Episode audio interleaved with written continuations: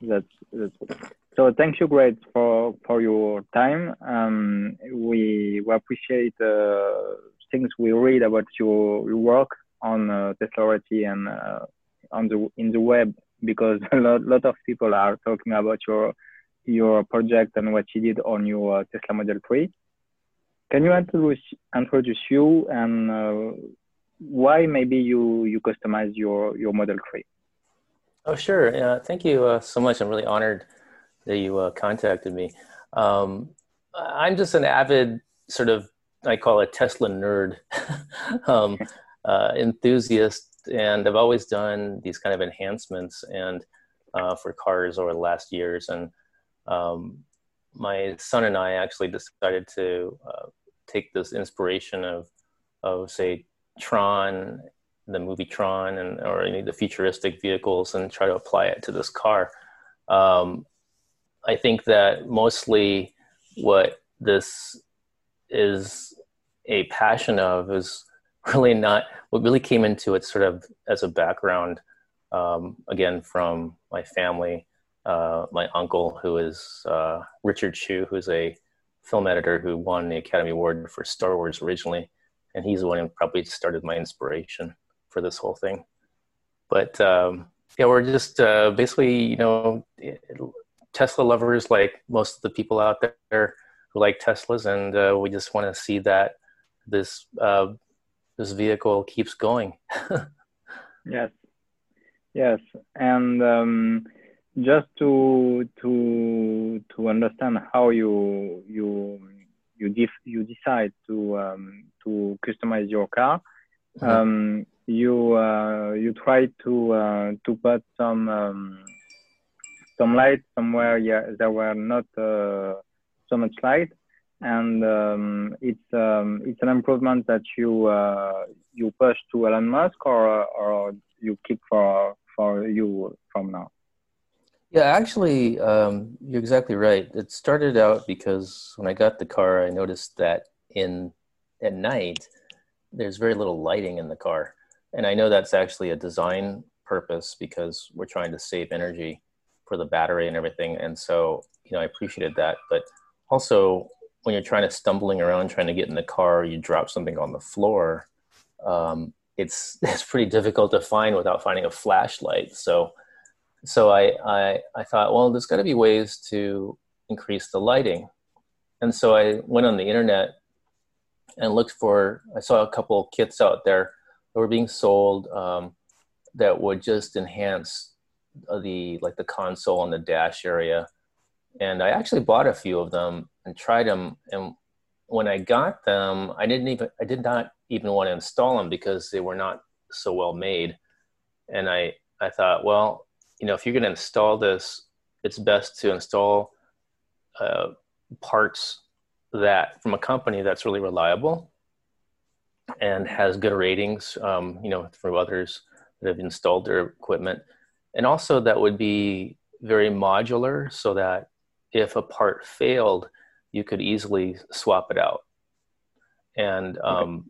yeah, so um, yeah. Oh, sorry. Do you think Do you think there is this is something everybody can can do with uh, with some tips, or or it's uh, quite um, it it, it needs some uh, special abilities to to customize uh, your car as you as you did. Maybe electric uh, electric electric um, no rings or something else.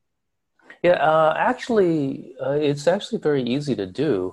Um, it just it, you know as far as certain sections of the car, like the console and the dash, can be pretty much done by anybody. Um, they they, the kits that they sell come with you know a 12 volt um, cigarette lighter adapter. So if you want to do it sort of simply and easy, you could plug it right into the rear of the console there. Um, but if you start to get into um, the doors, like I've done, and the cup holder areas and the backs of the seats, that's where it gets a bit more complicated. and and at first, I actually didn't really want to do them because I thought, oh, it's just going to be too much trouble. But then as I started building it and thinking, wow, that would be really cool if we could have it in the doors, Um, I I really basically went on the internet onto YouTube and actually searched for some people who have taken apart the door, and I found one person who um, I was working with this this uh, this man from Hong Kong. Um, his name is uh, Raymond. His, his his company is called Tesla Offer, and they make these um, you know electric frunk and electric trunk um, you know kits, and they make this basically this part that makes you have automated door handles. And so he had thoroughly taken apart the door, so I was able to watch you know his to figure out how to how to take it apart.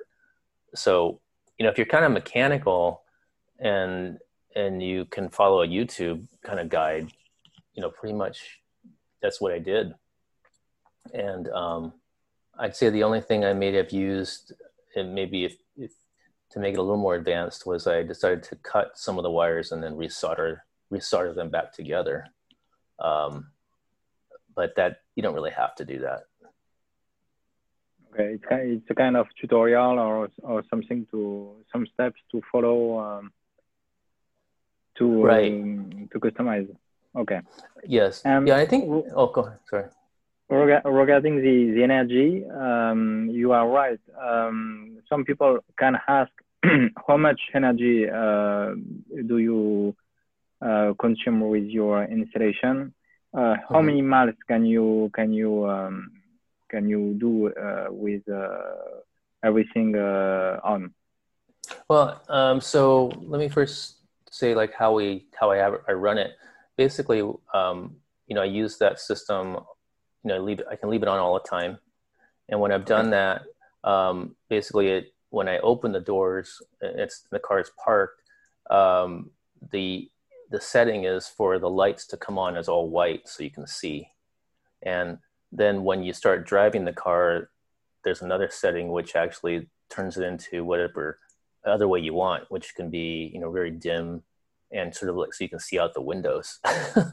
okay. And, and so so doing it that way, uh, I went with that system because LEDs drive uh, LEDs draw very little power, and um, the whole system that I have in there is only drawing about 4.5 amps.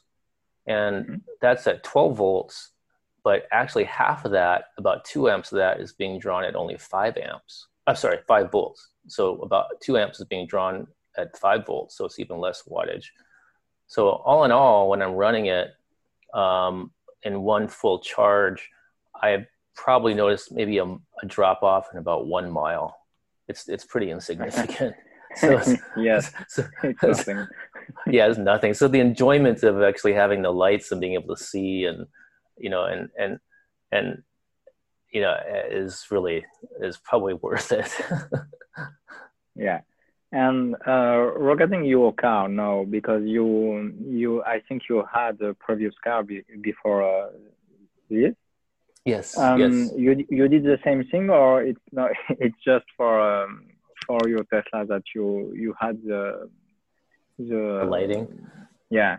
The lighting. Uh, yeah, actually, that's a good question. Uh, I try to do it on. So, so, I've had other cars like some Mercedes and BMWs and so forth, um, and the, as you might already know, those cars are so tight that it doesn't lend itself to taking it apart.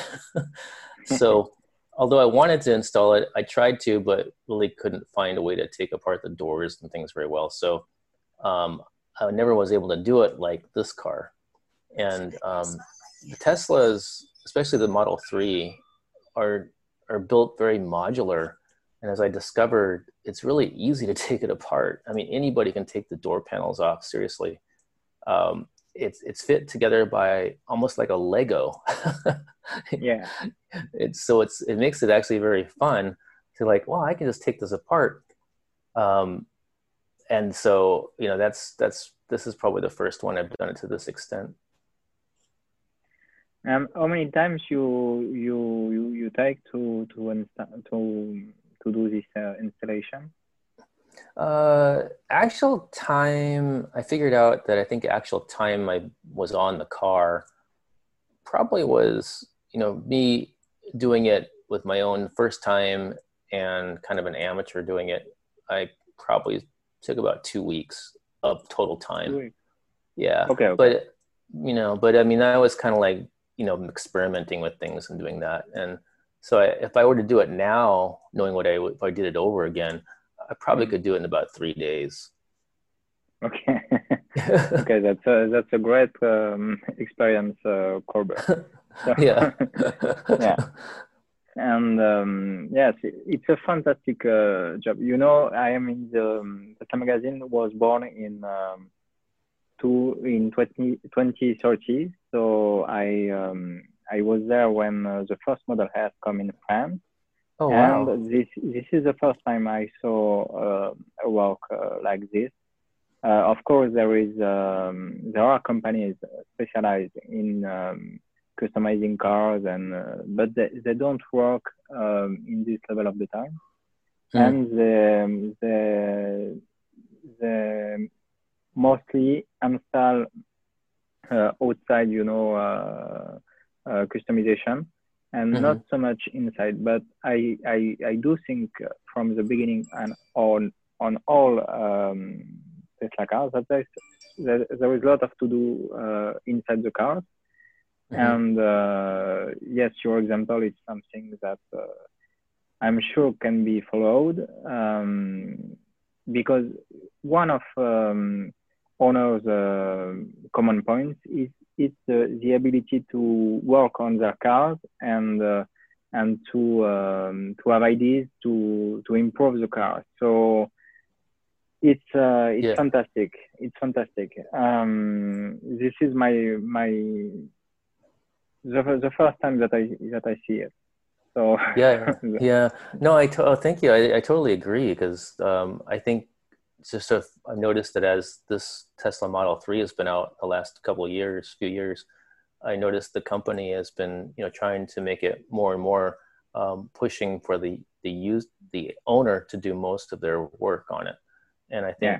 that this project demonstrated that, you know, uh, anybody could do this. I mean, like by trade, I'm a dentist, right?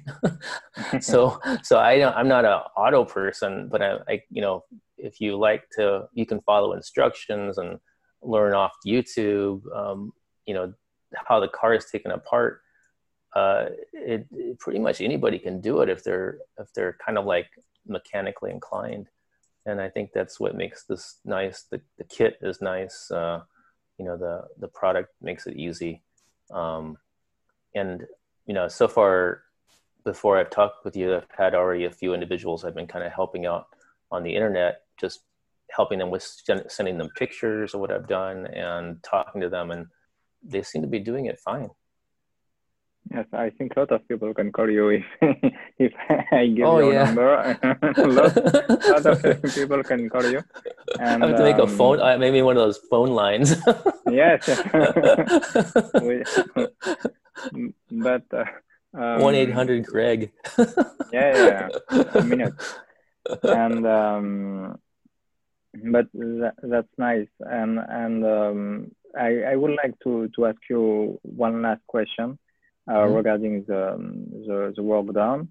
Um, do do you do you think that Tesla uh, will achieve uh, all um, all the goals they have they have you you worked many times on your vehicle so right. you you you say that it's not uh, common and um, so you are you, you you are in the best place to answer the question more than all uh, analysts uh, i think mm. so what is your your view on on this um, let me just uh, can you just clarify that the first part of the question again do i think it's so uh, do you think that tesla can achieve um, to be uh, the the number one in electric oh, car and to uh, oh. deliver a lot of lot of cars.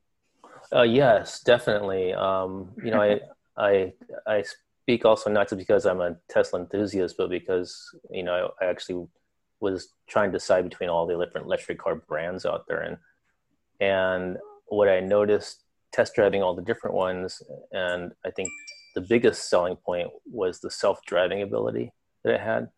Um, how I actually felt safe uh, being a, a, non, you know, non-automated user. I got in the car, and within a few minutes, I felt like, wow, this is amazing. Versus some of the other car brands, which I won't mention, but like I got into them and, and I was actually kind of scared that it was uh, I would be safe. But as far as the parts of the car, I've taken it apart and seen the way it's constructed, the way the modular design, the part, the materials that it's made out of. Um, it's really a, a, amazing, astounding, fantastic how you know they've made that car, um, and it's it's when you open it up like the way I did, you almost have to shake your head and go like, I don't understand how this works. It's so simple. I mean, it's it's like a, there's like nothing there, but it it's amazing. And um, you know, when you open up other cars, there's wires all over the place. and um, in this car, uh, you know, the, the cable runs are very neat. Uh, they're all lined up. And I, and I understand in the Model Y that's coming out, there's even more improvement in the, uh, the electrical system that's going to be revolutionizing, I believe, the car industry for that too.